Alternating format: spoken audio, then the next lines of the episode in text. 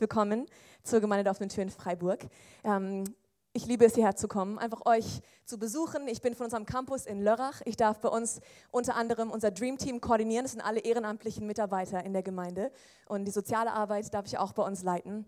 Und diese Gelegenheiten, hier zusammenzukommen, ist für mich natürlich immer ein Riesenvorrecht und ähm, eine Freude, Sarah und Alex zu sehen. Ihr seid so wundervoll. Ich kenne die beiden seit einigen Jahren jetzt inzwischen. Wir waren zusammen im Chor, die Sarah und ich auf der Schule Alex war zum ersten Mal bisschen auf einer Jugendfreizeit ähm, bei uns vom Loracher Campus kennengelernt und, äh, und, einfach zu sehen, wie ihr euch entwickelt. Ich bin so stolz auf euch, als eure große Schwester. da darf ich einfach sagen, ihr macht es wundervoll und ähm, wenn ihr wüsstet, wie sehr sie im Gebet stehen für jeden von euch und wie sehr sie euch lieben, ich glaube, ihr merkt das auch. Aber so toll, junge Leiter mit einfach einer Berufung auf ihrem Herzen und ihr leitet wirklich vorbildlich. Einfach ähm, danke, dass ich auch hier sein darf, dass ihr auch ähm, mich, mir erlaubt, hier zu sprechen. Ich möchte gleich von Anbeginn sagen, ähm, erstens, Aaron, wo bist du? Du hast in das Ding reingehauen. Respekt. Habt ihr ihn gesehen auf dem Cajon spielen? Also ich, ich habe geschwitzt beim Zugucken. Das war phänomenal. Und ich wollte noch eins sagen, oh ja, Kinder, die Babyweihung, eine Kindersegnung, ist eines meiner Lieblingsevents überhaupt im Gemeindeleben, weil das eine fängt an zu singen ähm, oder auch weinen, wie auch immer man es nennen möchte. Ein anderes redet, die anderen gucken sonst so hin. Ich liebe es. Ähm, kann man nur, es ist wirklich eine Freude. Manchmal haben wir auch da 10, 15 Babys auf der Bühne. Es geht dann auch schneller natürlich, dann kann man nur so durchgehen. So eine Massenabfertigung leider, ähm, weil sonst halten die das nicht so lange aus da oben. Aber Gemeindeleben macht Spaß und ich freue mich, ähm, dass hier auch ein Teil davon sein zu dürfen. Und eine Sache, die ich erwähnen wollte, wir sind ähm, gerade in unseren 21 Tagen Gebet und Fasten. Das heißt, 21 Tage, gerade am Anfang vom Jahr, möchten wir gerne einfach Gott hingeben. Und bevor der ganze Trubel losgeht, bevor unsere Terminkalender vollgestopft werden mit anderen Dingen, wollen wir gerne sagen, Gott, zuallererst, du bekommst das Erste und das Beste von unserem Jahr. Wir möchten es ähm, du dieses ganze Jahr hast und wir wollen hier Weisheit von dir holen. Und wie wir das machen hier in Freiburg, wir haben immer drei Gebetstreffen, Montag, Mittwoch und Freitag am Abend von 18 bis 19 Uhr. Herzliche Einladung an euch. Wir sind in der dritten Woche jetzt. Ähm, das heißt, diese Woche ist nur noch Montag und Mittwoch Gebet. Und dann am Freitag treffen wir uns alle mit dem Lörracher Campus zusammen in Lörrach und wir haben dort einen großen Lobpreisabend, wo wir im Grunde diese 21 Tage abschließen. Und ähm, für einige von den Leuten dort ist es ein richtiger Befreiungsschlag, weil sie können endlich wieder essen. Manche, die nicht fasten, die freuen sich trotzdem. Aber ähm, auf jeden Fall gibt es ja auch andere Dinge, über die man fasten kann. Aber das ist eine, eben eine Freiheit, die man hat. Aber euch einzuladen, dabei zu sein, ähm, am Freitag in Lörrach bei der unserem Lobpreisabend, genau. Ähm, wir sind jetzt heute, das der dritte Sonntag dieser Themenreihe. Wir fangen ähm, auch im Jahr natürlich mit einer Themenreihe zum Thema Gebet an. Und ähm, wir, haben, wir, haben, sie Kurskorrektur genannt. Kurskorrektur und Gebet hier bist, Herzenssache. Ähm, ich weiß nicht, was dein Hintergrund ist, ob du in der Gemeinde groß geworden bist, ob du zu Gast hier bist, vielleicht betest du, vielleicht auch gar nicht. Wir hoffen, dass ähm, heute auch die ganze Predigtreihe über einfach wie ein Verlangen vielleicht in euch entfacht werden kann. So eine neue, eine neue Freude, vielleicht ein neue, neuer Genuss auch am Beten. Es gibt verschiedene Gründe, warum Menschen beten. Es gibt Gründe, warum Menschen auch nicht beten. Und ähm, wir haben die erste Woche darüber gesprochen, ähm, warum wir beten.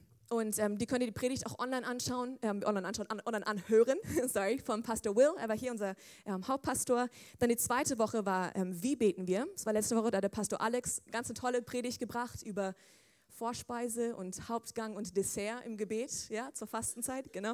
Schaut, hört es euch an, wenn ihr möchtet. Und heute eben ist das Thema, was ich bekommen habe, ist, ähm, was beten wir? Also der Inhalt unserer Gebete. Und ähm, eben, ich habe nachgeschaut, in der Bibel gibt es dieser Vers, der kam mir eigentlich heute Morgen beim Aufwachen, kam mir der Vers hoch, wo es heißt, äh, in Philippa 4, Vers 6, übrigens, ähm, falls du auch keine Bibel dabei hast, fühl dich komplett frei. Ich habe die meisten Sachen eher auf dieser großen Bibel hier oben drauf. Ähm, ansonsten könnt ihr eure Smartphones auch hervorholen.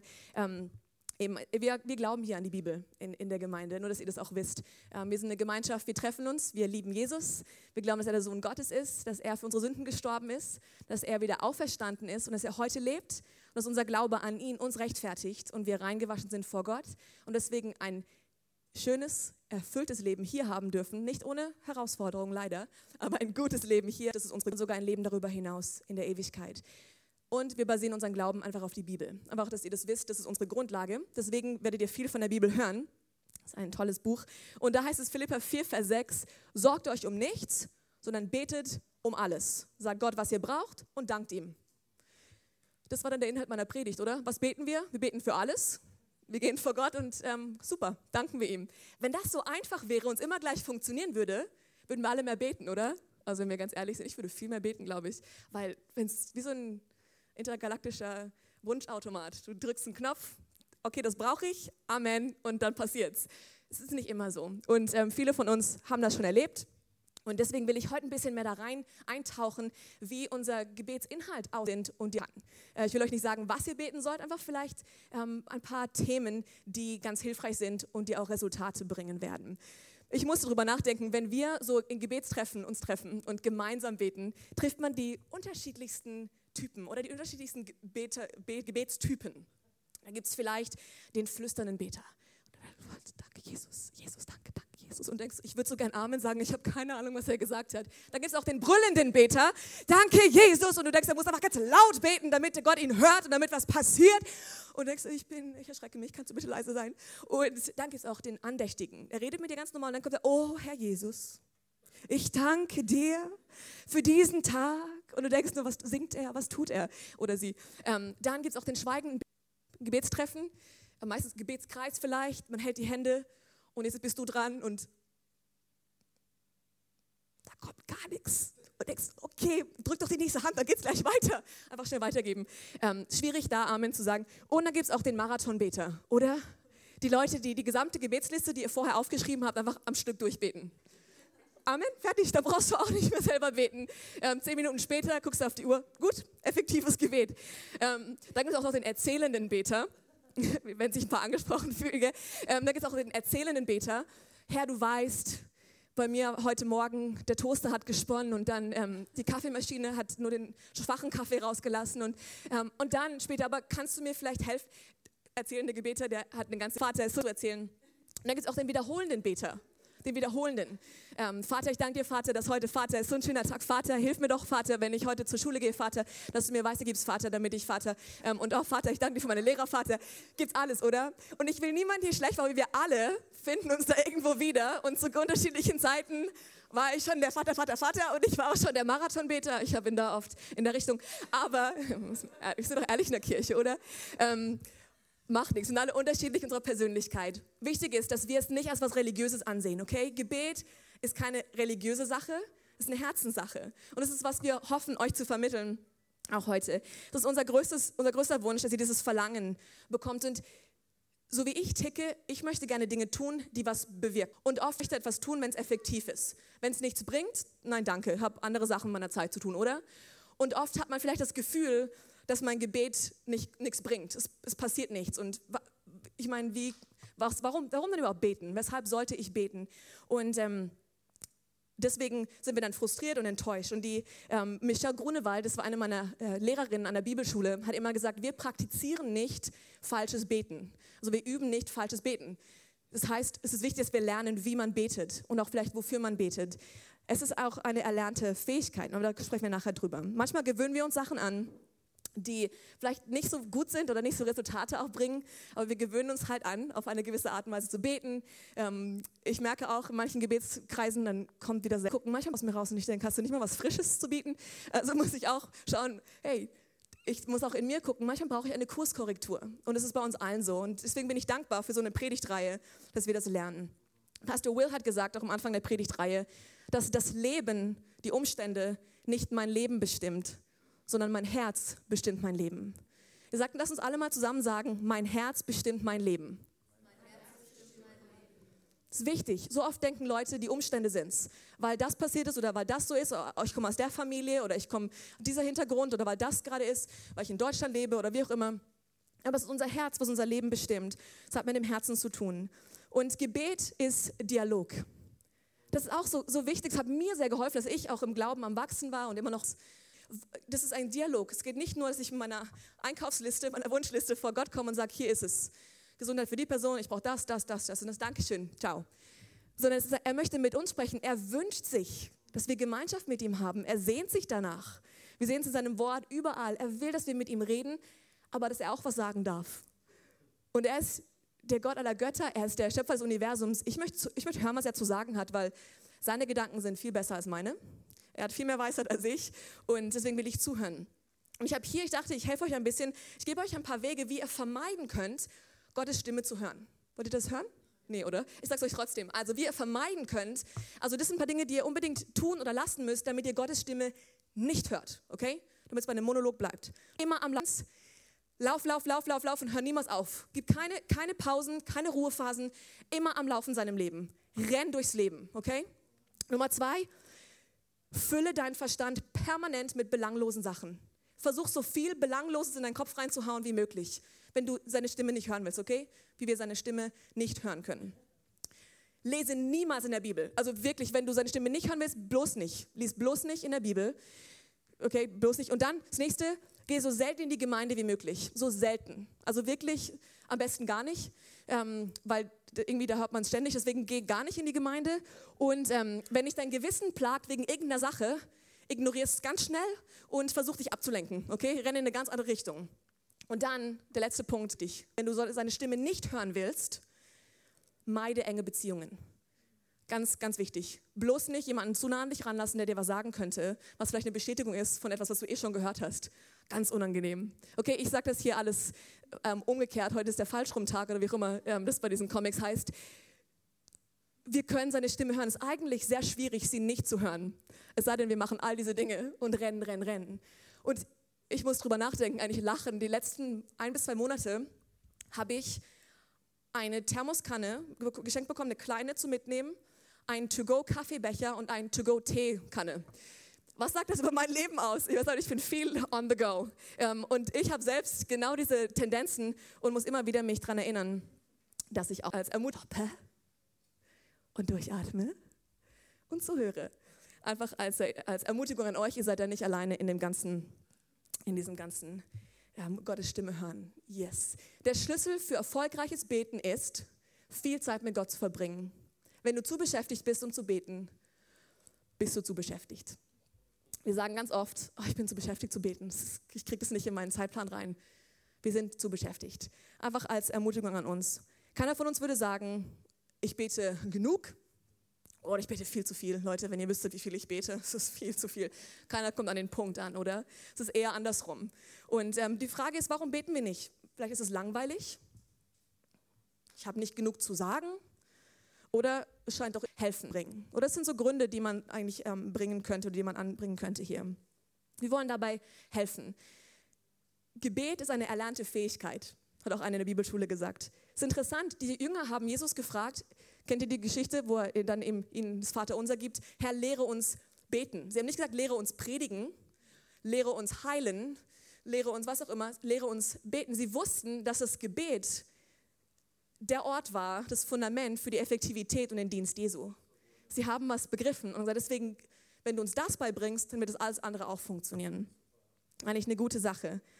Ich möchte gerne drei verschiedene Arten von Gebet ansprechen, ähm, um uns ein bisschen darauf hinzuweisen, wie wir, was wir beten könnten. Es gibt drei Arten, wie ich sie genannt habe. Das erste, schlecht sagen.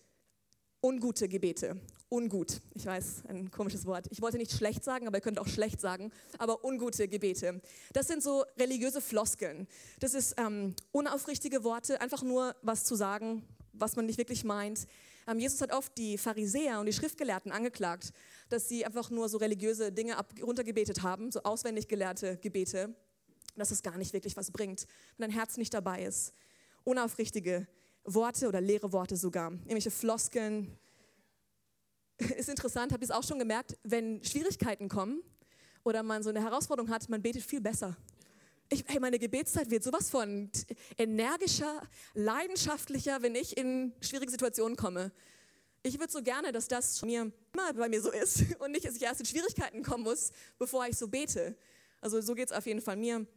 Ähm, das zweite ist äh, gute Gebete. Gute Gebete. Hier sind ein paar gute. Herr, beschütze mich. Herr, segne mich. Gib mir Kraft. Gib mir Weisheit. Hilf mir. Heile mich und so weiter. Das sind gute Gebete, die sind total legitim. Es ist super, wenn du dafür betest, dass Gott dir Kraft gibt für den neuen Tag, für die Herausforderungen, für Gespräche, die du hast, fürs Geschäft, für die Uni. Es ist super. Aber ich glaube, es gibt noch bessere Gebete. Ich glaube, wir, wir dürfen da nicht bleiben. Es ist eben nicht dieser Wunschliste Gott, der mir dann meine Wünsche erfüllt. Er möchte uns helfen, segnen, beschützen. Das sehen wir in seinem Wort überall. Aber ich möchte uns ein bisschen Geschmack machen, bessere mehr. Und was ich nennen, nennen würde, sind die besseren Gebete. Bessere Gebete. Und da gibt es ein paar, die ich an, einfach anbringen will, ein paar Bibelverse auch, die wir anschauen. Und ähm, dann am Schluss möchte ich gerne vier praktische Tipps geben, ähm, was unsere Gebetszeit angeht. Und ich hoffe, dass ihr inspiriert seid und dass ihr ein bisschen mehr Lust habt vielleicht auf Gebet. Und dass eure Gebete auch effektiver werden, weil darum geht es auch, oder? Ich will gerne kurz beten, wenn es in Ordnung ist. Wir reden über Gebet, oder? Dann beten wir mal schnell und dann ähm, machen wir weiter. Vater, wir kommen vor dich im Namen von Jesus Christus und wir danken dir, dass du hier bist. Heiliger Geist, hilf mir, dein Wort so weiterzugeben, wie du es möchtest. Du kennst jedes Herz, jede Herausforderung.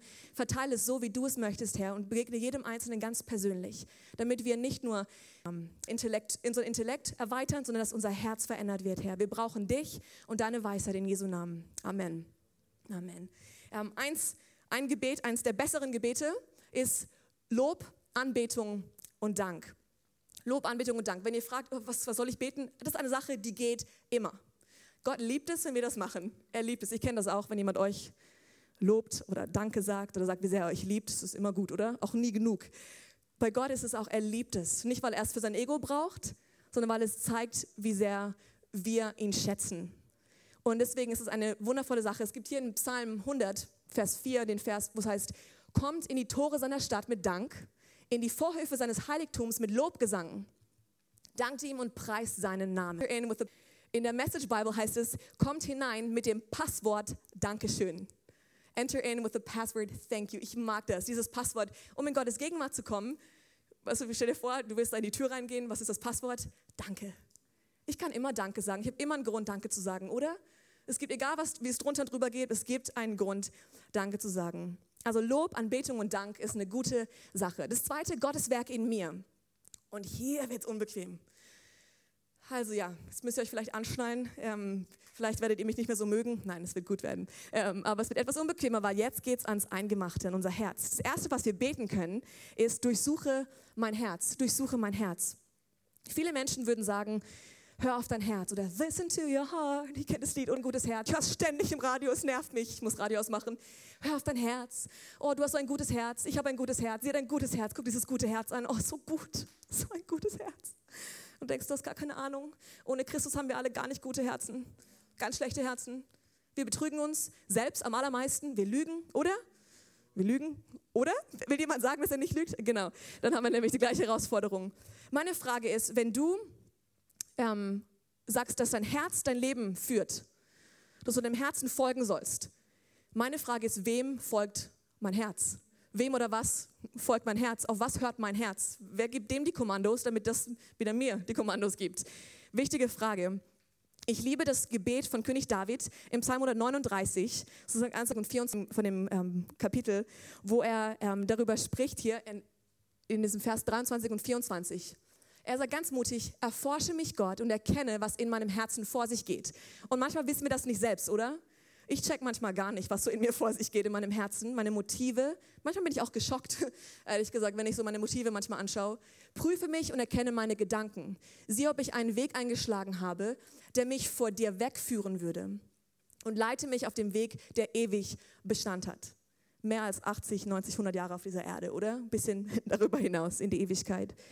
Und er ist hier, David ist hier in einer Situation, wo er seinen Gegnern, seinen Feinden entgegensieht. Er wird eigentlich verfolgt und er betet nicht, Herr, schau, wie gerecht ich bin im Augenblick, alle platt, sondern er sagt, zeig mir, wo ich falsch liege. Das heißt, er gibt eigentlich zu in dem Augenblick, dass er nicht immer richtig liegt. Und das finde ich eine gute Sache. Im Angesicht unserer Feinde, aber auch einfach so äh, in unserem Leben, dass wir das machen. Ähm, eben, unser Herz kann uns täuschen und in Jeremia 17 heißt es, nichts auf dieser Welt ist so hinterhältig und verschlagen wie das Herz des Menschen. Wer kann es durchschauen? Herzlich willkommen zur Gemeinde der offenen Tür. Wir haben hinterhältige Herzen. Wenn wir nicht unser Herz Jesus Christus anvertraut haben. Wir können auch nicht anders. Ähm, wir belügen uns am allermeisten selbst, wie ich gesagt habe. Zum Beispiel, nein, nein, ich bin nicht abhängig von meinem Smartphone. Es ist einfach nur wichtig, dass ich immer und überall erreichbar bin. Und ich kann natürlich Anteil haben am Leben meiner Freunde ich bin aber nicht abhängig davon. Oder ich habe auch kein Problem mit Alkohol. Nein, was redest du? Lass mich in Ruhe. Ich brauche ganz ein Bierchen am Abend, nach dem Feierabend, um runterzukommen. Aber ich habe kein Problem damit. Oder? Es wird ganz ruhig hier drin. Ähm, ich lästere auch nicht. Na, hey, was, was sagst du? Ich lästere überhaupt nicht. Ich gebe Gebetsanliegen weiter. Damit andere dafür beten können, was andere so falsch machen. Oder ich bin auch kein Workaholic. Ich bin gar kein, nein, ich bin kein Workaholic. Ich bin einfach sehr verantwortungsbewusst und ich nehme meine Arbeit einfach sehr ernst. Aber nein, ich bin kein Workaholic. Oder ich habe auch kein Problem mit Pornografie. Ich schätze einfach Gottes Schöpfung sehr. Ich bin auch nicht besserwisserisch. Ich kann ja nichts dafür, dass ich einfach viel mehr weiß und alles kann. Soll das? Ich bin nicht besserwisserisch. Oder es klingt so blöd, wenn wir das hören, aber wir betrügen uns manchmal selbst und am allermeisten uns selbst, weil das ist nicht so schlimm. Wir rationalisieren es weg. Versuch es nicht wegzuerklären oder wegzurationalisieren, wenn so etwas in dir hochkommt, okay? Ich tue das nicht, um irgendjemanden hier runterzumachen. Ich bin selber genauso da drin. Ich brauche manchmal diesen Spiegel vor Augen, der sagt, Moment, was tust du eigentlich? Oder eine Mitbewohnerin, die sagt, kannst du mal dein Handy jetzt weglegen? Wir schauen jetzt gerade einen Film zusammen an. Oh, Stimmt, so wichtig bin ich ja doch nicht. Sonst könnte ich mir eine Assistentin besorgen, oder? Wenn ich immer erreichbar sein muss. Genau. Ja, ihr kriegt einen Einblick in mein Leben. Ähm, was tun wir, wenn wir von Gott so eine Offenbarung bekommen? Oder wenn er uns etwas zeigt, was unangenehm ist? Das Beste, was wir tun können, ist zu bekennen, es zu sagen. Das heißt, ich gehe vor Gott und hole Vergebung. Sage, Gott, es tut mir leid, das ist mein Problem, hilf mir. Aber lasst uns dabei nicht ähm, lassen, belasten. Lasst uns noch zu Menschen gehen, zum Beispiel in der Connect-Gruppe. Nicht vielen, aber ein paar Leuten vielleicht, dich anzuvertrauen und zu sagen, hey, das ist meine Herausforderung, hilf mir. Wir gehen zu Gott für Vergebung und wir gehen zu Menschen für Heilung. Und ähm, eine Sache, die ich gleich von Anfang an dir sagen muss, ist, wir sind keine Gemeinde für perfekte Menschen. Wenn du perfekt bist, dann bitte ich dich, eine andere Gemeinde zu finden, wo du deinen, deinen Heiligenschein polieren kannst. Hier ist kein Platz für perfekte Menschen. Wir haben alle unsere Herausforderungen. Manche sind sichtbar, manche sind versteckt, aber nichts eins ist nicht besser als das andere, okay? Und wir können unser Sonntagslächeln aufmalen und uns geht so gut und wir loben den Herrn und zu Hause sieht es anders aus. Deswegen, unser Verlangen ist es, dass wir gemeinsam wachsen, dass wir einander an die Hand nehmen und sagen, du bist jetzt nicht mehr allein, wir gehen jetzt gemeinsam voran, okay? Das ist die Kraft der Gemeinde. Ähm, hier in dem Psalm heißt es, erkenne meine Gedanken. Meine Frage ist, machen wir uns Sorgen?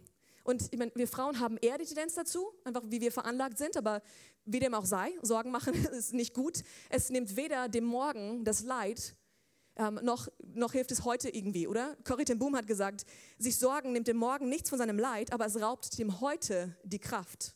Also ich habe heute keine Kraft und morgen ist das Leid trotzdem da. Es bringt nichts. Ähm, eine gute Frage ist, was Sorgen angeht. Wo ich mir am meisten Sorgen mache, zeigt, wo ich Gott am wenigsten vertraue. Wo ich mir am meisten Sorgen mache, zeigt, wo ich Gott am wenigsten vertraue. Zum Beispiel, mal meine Kinder, ich weiß nicht, ob es meinen Kindern gut wird und ich muss immer bei ihnen sein, ich kann sie nicht beschützen. Die, was passiert mit den Kindern, wenn nichts davon sind, ist alles draußen vereist und es ist so viel Schnee und was ist, wenn sie ähm, im Fahrrad fallen und sich dann verletzt haben, dann geht sie ins Krankenhaus und ich höre nichts davon, weil sie ihr Handy nicht dabei haben, diese Sorgen zu machen oder was in meiner Ehe. Ich weiß nicht, ob ich meine Ehe hinbekomme. Ich meine, wir haben zwar gerade erst geheiratet, aber ich schaue meine Eltern an und meine, meine Großeltern und es ist alles schief gegangen und ich weiß nicht, ob das was wird und nachher äh, liebe ich ihn nicht mehr und was machen wir dann und all diese, diese Dinge, diese Sorgen. Oder ich bin jetzt Single, ich bin jetzt 40 und ähm, wenn ich bis 50 nicht, nicht, nicht geheiratet habe, dann ist irgendwas schief, schief dann stimmt was mit mir nicht, was soll denn das und überhaupt. Die sind diese Sorgen. Das zeigt aber, dass wir da Gott noch nicht reingelassen haben. Und mach, lass uns uns nicht fertig machen, wenn wir solche Gedanken haben, sondern lass uns einfach diese Tür öffnen und sagen, Gott, komm rein, erkenne diese Gedanken in mir und hilf mir, ich will dich einladen. Weil der Fakt ist, ich kann nicht alles tun und ich kann nicht überall sein. Ähm, aber ich kenne jemanden, der diese beiden Kriterien vollkommen erfüllt. Das erste also ist, ähm, durchsuche mein Herz und das zweite, zerbreche mein Herz oder brich mein Herz. Und das ist sehr unangenehm, das ist gefährlich und mutig, dieses Gebet. Also wenn du das möchtest, okay, das muss keiner, die Sache muss keiner beten, aber ich fordere euch heraus, wenn ihr gerne ähm, auch wachsen wollt. Christentum ist nichts Bequemes. Und vielleicht hast du das anders gehört und dachtest, Gott will einfach, dass es mir gut geht und dass ich mich gut fühle und dass ich alles habe, was ich brauche und dass es mir immer gut geht. Das ist dann schwierig, so durchs Leben zu gehen mit dieser Einstellung. Ähm, weil es werden Dinge passieren, die nicht so angenehm sind und mit denen man sich nicht so gut fühlt. Aber es geht darum, dass wir uns Gott hingeben und ihm vertrauen, dass er einen besseren Weg hat für mein Leben und dass ich mitten in Anfechtungen oder Schwierigkeiten, dass er mich da durchbringen wird und dass ich da nicht nur, dass ich nicht äh, da unten liegen bleiben werde, sondern dass er mich aufrichtet, durchbringt, dass ich wieder anderen dadurch helfen kann. Ähm, es gibt zwei Geschichten in Markus Evangelium. Kapitel 14. Das erste ist eine Geschichte, wo ähm, Jesus bei einem Leprakranken zu Hause ist, was skandalös ist. Und dann kommt auch noch eine Prostituierte reingelaufen, was noch skandalöser ist für einen Rabbi, das geht ja gar nicht. Und sie gießt ähm, Öl über ihn. Und hier ist die Geschichte. Und zwar heißt es, Jesus hielt sich inzwischen in Bethanien im Haus Simons auf, eines Mannes, der an Aussatz erkrankt war. Als sie beim Essen saßen, kam eine Frau mit einem wunderschönen Gefäß voll kostbaren Öls. Sie zerbrach das Gefäß und goss Jesus das Öl über den Kopf. Als Prostituierte war das dieses Parfum, ähm, was im Grunde ihr Leben dargestellt hat. Damit hat sie ihre Kundschaft angelockt. Das heißt, es war ihre, ähm, es war ihre Versicherung, dass sie versorgt sein würde. Sie hat dieses Öl, was einen Wert hatte von dem ganzen Jahresgehalt. Das heißt, ihr, ihr Leben, ein Jahr, war in dieser Flasche drin. Und sie hat dieses Öl genommen, sie hat es zerbrochen, die, die, diese, dieses Glas zerbrochen und hat es ganz ausgegossen über Jesus. Sie hat nicht einen Tropfen zurückgelassen. Sie hat damit gesagt, ich vertraue dir mein ganzes Leben an. Ihre Sicherheit war in diesem Öl. Aber sie sagte, das ist nicht Sicherheit genug für mein Leben. Ich gebe es dir ganz. Sie zerbrach das Gefäß und sie goss komplett alles aus. Im selben Kapitel, das ist ganz interessant, ein paar Verse weiter, Vers 22, ist eine weitere Geschichte über Zerbruch und Ausgießen. Und zwar heißt es hier, während sie sah, die Gemälde für aßen, nahm Jesus, sind, ist er mit seinen Jüngern zusammen beim letzten Abendmahl, wie wir das kennen, ihr könnt auch die Gemälde vielleicht, die saßen zusammen, ähm, und nahm ein Leib Brot und bat Gott um seinen Segen. Dann brach er es in Stücke und gab es den Jüngern mit den Worten, nehmt, denn das ist mein Leib. Dann nahm er einen Becher mit Wein und dankte Gott. Er reichte ihn den Jüngern und sie tranken alle daraus. Und er sagte zu ihnen, das ist mein Blut, das für viele vergossen wird und den Bund zwischen Gott und den Menschen besiegelt. Jesu Leib, das ist das Bild von dem Brot, wurde zerbrochen. Sein Blut wurde für uns vergossen. Auch er hat nichts zurückgehalten. Er hat sein Leben buchstäblich für uns hingegeben, komplett und ganz, weil er wusste, dass wir uns selbst nicht retten können. Das ist der Punkt. Menschen gehen nicht in die Hölle, und vielleicht hörst du das auch zum ersten Mal, dieser, dieser Ort, an dem Gott nicht ist, ein ewiges Getrenntsein von Gott, gehen nicht in die Hölle, weil ähm, Gott sie bestraft oder weil ihre Sünden nicht bezahlt sind. Unsere Sünden sind komplett bezahlt vollkommen für jeden Menschen auf dieser Welt durch das Blut von Jesus Christus. Menschen gehen dahin, weil sie selber für ihre Sünden bezahlen müssen, selber dafür bezahlen wollen, weil sie nicht annehmen, was er hier gemacht hat. Das ist so ein schönes Bild, dieses Zerbrochensein und ausgegossen. Bist du bereit, ist meine Frage. Sind wir bereit als Gemeinde hier in Freiburg, dass Gott unser Herz zerbricht für die Dinge, die sein Herz zerbrechen, was ihm so nah an seinem Herzen liegt? Und dass wir unser Leben ausgießen für diejenigen, die ihn noch nicht kennen, andere auch noch davon teilhaben können. So eine Frage, die, die ich uns stellen möchte, damit wir werden wie Jesus. Unser Glaube wird dadurch gestärkt. Es ist kein einfaches Leben, aber es ist das beste Leben. Und es ist eine, ein besseres Gebet, wenn wir das beten. Herr, zerbreche, zerbreche mein Herz. Dann hier dritte, das dritte Gebet, was wir auch sprechen könnten, eine dritte Art, ist Gottes Werk in anderen. Und hier geht es so richtig los wenn du ans Christsein denkst, weil jetzt geht's los, dass du für andere ein Segen sein kannst. Eins der phänomenalsten Erlebnisse ist es, wenn wir für jemanden beten und das Wunder passiert, wofür wir gebetet haben. Hattet ihr das auch schon mal? Du betest für jemanden und dann passiert sogar. Das sollte uns nicht so erstaunen, oder? Das sollte öfter passieren. Aber ich hatte gerade letzte, letzte Woche, ich habe vorletzte Woche für jemanden gebetet und dann ist es so ein passiert. Und ich war eigentlich war so, hä? Ah ja, wir haben ja auch gebetet. Eigentlich sollte es uns nicht überraschen, sondern begeistern. Das ist das Tollste, wenn du weißt, es passiert, meine Gebete haben etwas bewirkt. Und wir können oft nichts Praktisches tun. Es gibt Situationen, ich kann nicht heilen, ich kann keine Wunder tun, aber interessanterweise passieren Heilungen und Wunder, wenn ich bete. Das heißt, meine Gebete bewirken, dass der, der es kann, es auch tut. Deswegen muss ich nicht den Last auf mich nehmen, auch wenn in dem Augenblick nichts passiert. Das heißt nicht, dass die Heilung nicht passiert ist, wir beten weiter. Ich bete so lange, ich danke Gott so lange, bis es passiert ist. Und das ist manchmal, wo wir dann diese Standhaftigkeit brauchen, oder? Dran zu bleiben, auch wenn es Jahre geht oder Jahrzehnte sogar. Segne uns. Ähm, wir sollten in die Offensive gehen. Nicht nur defensive Gebete, ich, mich, meiner, mir, Herr, segne uns doch alle vier, wie Maria Prian immer sagt, nur mein Leben, sondern in die Offensive. Wir sollten Land einnehmen, andere Menschen im Segen aussprechen über ihrem Leben. Und ähm, ganz toll sind die Gebete in Kolosser zum Beispiel oder auch Epheser in den Büchern in der Bibel. Und wir haben gerade am Mittwoch mit dem Dream Team haben wir uns getroffen hier und ähm, ich durfte auch darüber sprechen. Wir haben ein Bibelstudium gemacht über ähm, Epheser 1, Verse 18 bis 23 und es macht so Spaß. Da habe ich Hilfe, wenn ich nicht weiß, was ich beten soll, wie ich für andere beten kann. Also für Gottes Werk in anderen. Und dann, wenn wir noch jetzt größer denken, jetzt sind wir von uns weg, sind jetzt bei anderen Leuten angekommen und jetzt gehen wir auf die nächste Ebene, für Gottes Werk in dieser Welt. Du denkst, jetzt übertreibst du aber. Wie kannst du jetzt beten für Leute? Ja, unsere Gebete sind nicht gebunden an Zeit und Raum. Und das finde ich herrlich. Ich kann zu Hause sitzen in meinem schönen Dörflein, die Schafe und die Bäume betrachten und ich kann beten für die Situation in Asien oder in Libyen oder in Syrien, wie auch immer.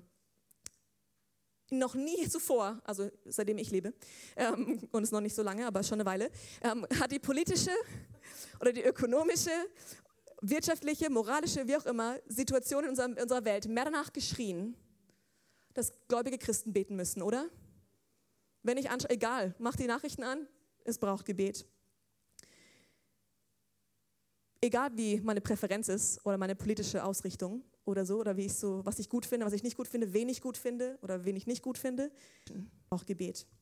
Betende Menschen, das habe ich eine Beobachtung, sind ganz oft gnädigere Menschen. Schon mal gemerkt? Oft sind die, die viel beten, nicht so sehr kritisch. Es passiert nämlich etwas, wenn wir beten, dass Gott unser Herz verändert. Nicht immer verändert sich die Situation, auch vor allem nicht immer sofort, aber unserem Herzen passiert etwas. Und ich werde plötzlich nicht mehr so kritisch.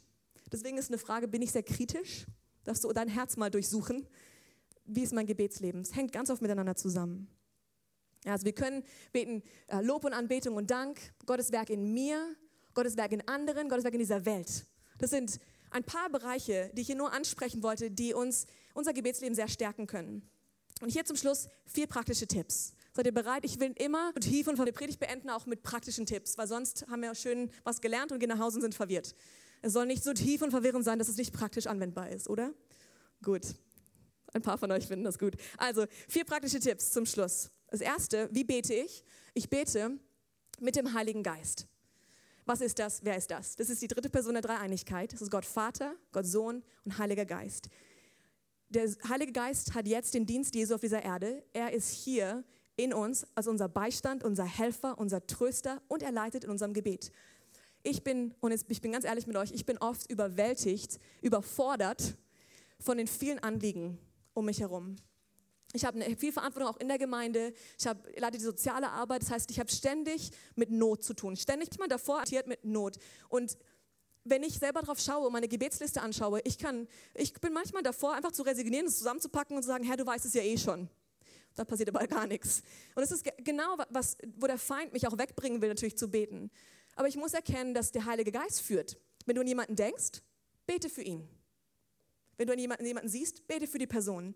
Lass es einfach, nimm diese Zeit, diese Ruhe und lass den Heiligen Geist dich führen. Und dann kannst du auch ähm, im Heiligen Geist beten in Sprachen. Und vielleicht kennst du das gar nicht, im, im Heiligen Geist zu beten. Dann würde ich dich einfach ermutigen, deinen Connect-Gruppenleiter anzusprechen darauf oder jemand von den Pastoren und mal zu fragen, was ist das? Was ist erfrischend, es ist hilfreich, es ist auferbauend und ähm, es ist wirklich eine tolle Möglichkeit zu beten. Das Zweite ist, bete nach Gottes, dass eure Gebete effektiv sind. Und Gott beantwortet Gebete, die nach seinem Willen geschehen. Und das ist biblische Gebete. Das heißt, wenn es mit der Bibel übereinstimmt, dann kann er es tun. Kannst nicht beten, wenn du wütend bist auf jemanden, oh Herr, lass deinen Zorn auf ihn herabkommen.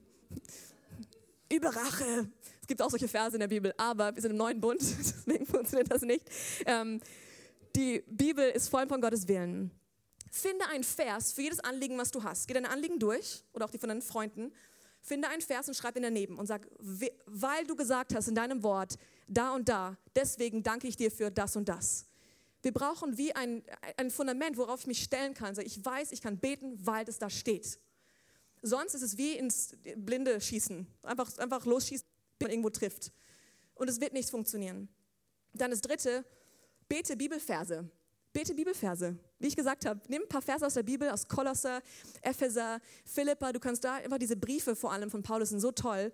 Bete sie durch für Leute. Herr, dass du ihre Herzensaugen erleuchtest, damit sie erkennen die Zukunft, zu der du sie berufen hast und so weiter. Hilft sehr. Und dann, hier das vierte, bete mit anderen. Bete mit anderen. Ich kann mich eine Weile konzentrieren und ich bete auch alleine, aber es macht so viel mehr Freude und es gibt so viel mehr Energie, wenn ich es mit jemand anderem tun kann.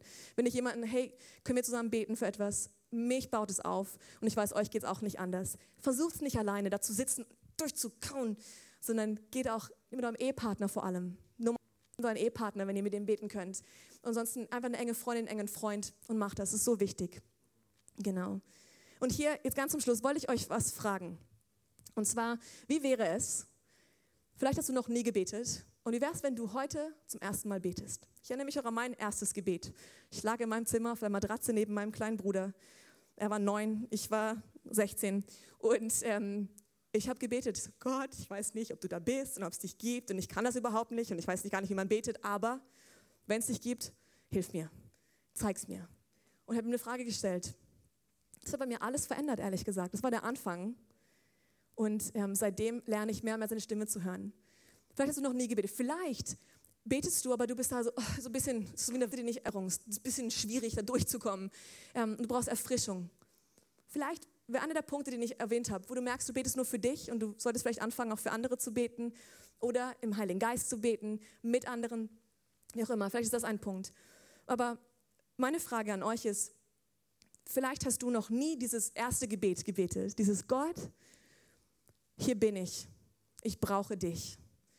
Ich weiß nicht alles und ich kann nicht alles, aber ich merke, dass du Antworten hast und ich brauche dich.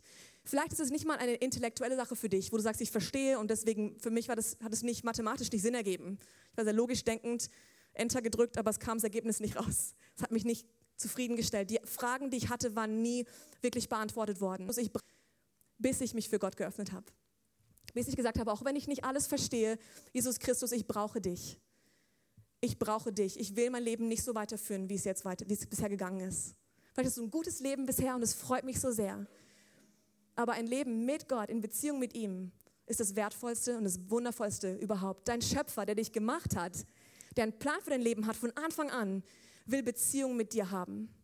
Und vielleicht hast du das schon mal gehört, vielleicht noch nie. Egal wie, vielleicht hast du die Entscheidung schon mal für ihn getroffen und du bist weggelaufen, hast versucht, es selber zu machen in deinem Leben, weil du wurdest enttäuscht äh, von Menschen oder von Gemeinde oder so. Lass uns all das hinter uns legen heute, alles hinter uns tun und heute vor Gott kommen und ihm erlauben, unser Leben reinzukommen. Das Einzige, was du brauchst, die einzige Qualifikation, die man braucht, um in Beziehung zu treten mit Gott, ist unser Glaube. Der Glaube daran, dass das, was Jesus getan hat, wirklich passiert ist und dass er für deine Sünden bezahlt hat, dass er wieder auferstanden ist und dass du jetzt Sündenvergebung hast. Das heißt, all das, was in deinem Leben schlecht gelaufen ist oder was du falsch gemacht hast, die Lügen, die wir uns selbst erzählen, die ich vorhin so humorvoll versucht habe rüberzubringen, für alles ist bezahlt worden. Für alles in der Vergangenheit, alles heute und für die ganze Ewigkeit. Du kannst jetzt vor Gott stehen, völlig rein. Und ich möchte uns bitten, auch kurz unsere Augen zu schließen. Ähm, jetzt am Schluss, ich möchte, dass wir einen kurzen Moment nehmen, einfach der Reflexion, darüber nachzudenken, ähm, wo stehe ich in dem Ganzen? Ist, wie sieht meine Beziehung zu Gott aus? Habe ich eine Beziehung zu Gott? Kenne ich ihn? Habe ich ihm mein Leben anvertraut oder nicht? Und es ist in dir gerade so ein bisschen was am Ziehen ist, am Rumoren ist und du spürst, irgendwas bewegt sich in dir und du, du hast vielleicht noch nie diese Entscheidung für ihn getroffen und du möchtest. Und ich möchte dich dazu einladen. Du bist herzlich eingeladen, diese Entscheidung zu treffen. Wie wir das tun werden, ist, ich möchte gern jetzt gleich auf drei zählen und du darfst einfach kurz mit allen geschlossenen Augen hier deine Hand hochhalten. Nur ganz kurz, dass ich es gesehen habe. Dann wieder runter. Warum? Ich glaube, dass es wichtig ist, dass wir äußerlich etwas tun, was unser Inneres widerspiegelt auch und was innerlich einfach etwas befestigt in uns. Das heißt, einfach nur kurz die Hand hochzuhalten. Ich werde dich nicht bloßstellen, nicht nach vorne rufen. Also, was ich tun möchte, ist für dich zu beten und dir zu helfen, diese ersten Schritte in der Beziehung zu Gott zu gehen. Was bedeutet das für dich? Du schließt dich keiner Gemeinde an. Du musst nicht dein Leben verändern, du musst nicht so fürs Christ ähm, alles über Bord werfen. Das heißt, dass du eine Beziehung beginnst mit dem allmächtigen Gott durch seinen Sohn Jesus Christus. Alle Fragen werden nicht beantwortet sein, aber es ist eine Reise und mehr und mehr Antworten wirst du bekommen über die Zeit. Also was ich gern tun möchte, und lass uns hier auch im Gebet sein, Gemeinde, wenn du sagst, ich möchte diese Entscheidung heute treffen, ich möchte den Weg mit Jesus anfangen, ich möchte ihm mein Leben anvertrauen, dann würde ich dich bitten, mach kurz deine Hand hochzuheben. Ich zähle bis drei. Eins, zwei, drei. Dankeschön, ich sehe dir eine Hand. Noch andere, die gerne sagen, ich möchte auch mutig sein. Ich werde niemanden zwingen oder überreden. Es ist einfach nur eine Entscheidung, die wir treffen. Wir sagen, Gott, ich komme zu dir. Oder du sagst, ich bin eigentlich weggerannt vor ihm. Vielleicht habe ich ihn als Kind mal aufgenommen, eine Entscheidung getroffen, aber ich bin gerannt. Aber ich möchte zurückkommen. Ich möchte, dass er mir vergibt. Es ist dieselbe Entscheidung, die du treffen kannst. Auch für dich. Du darfst gerne eine Hand kurz heben. Ich warte noch einen Augenblick. Ich weiß, es nimmt Mut. Aber hey, es ist kostbar. Wir wollen jedem die Gelegenheit bieten, das zu machen, okay? Dafür sind unsere Gottesdienste auch da. Und was Sie tun möchten, ich möchte, dass wir zusammen beten. Und ähm, ihr könnt mir einfach nachsprechen, um diese eine kostbare Person hier zu unterstützen, die diese Entscheidung getroffen hat. Vielleicht auch andere, die ihre Hand aber nicht gehoben haben. Ähm, Gott sieht dein Herz, er weiß es, aber lasst uns einfach kurz nachsprechen. Lieber Gott, ich komme jetzt vor dich und ich erkenne, ich bin Sünder. Ich brauche dich in meinem Leben. Ich tue Buße für meine Sünde und dafür, dass ich bisher ohne dich leben wollte. Ich bitte dich um Vergebung. Und ich danke dir, dass Jesus für meine Sünden gestorben ist. Ab heute gehöre ich dir. Und sag's ihm, ab heute gehöre ich dir. Gestalte du mein Leben neu. In Jesu Namen. Amen. Vater, ich danke dir so sehr für jeden Einzelnen, der diese Entscheidung getroffen hat oder auch sie wieder gefestigt hat, wo vielleicht ähm, einfach Dinge im Leben geschehen sind, Entscheidungen getroffen wurden, die von dir weggeführt haben. Ich bete, dass wir mutig sind und ähm, auch diese Gebete sprechen wie David, dass du unser Herz durchforst, durchsuchst und dass du Dinge in uns aufzeigst wo wir vielleicht vom Kurs abgekommen sind, damit wir wirklich eine Kurskorrektur bekommen und unsere Freude auf dich ausgerichtet ist. Stärke diese kostbaren Menschen hier, die die Entscheidung getroffen haben für dich. Gib ihnen gute Freunde an die Seite, ein Verlangen nach deinem Wort. Ich danke, dass du sie beschützt dass diese Entscheidung in ihrem Herzen fest ist. Ich danke dir, dass sie ähm, sich einpflanzen können in eine Gemeinde, aber dass du bei ihnen bist. Herr, sprich zu ihnen. Lass uns alle noch mehr deine Stimme hören. Vater, wir wollen unser Leben entschleunigen, damit wir deine Stimme hören können. Ich danke dir für, den, für die Vorbilder in der Bibel. Ich danke dir für Gemeindeleben und für dein Werk in uns. Du gehst mit uns und du veränderst uns Tag für Tag. Wir danken dir so sehr dafür in Jesu Namen. Amen.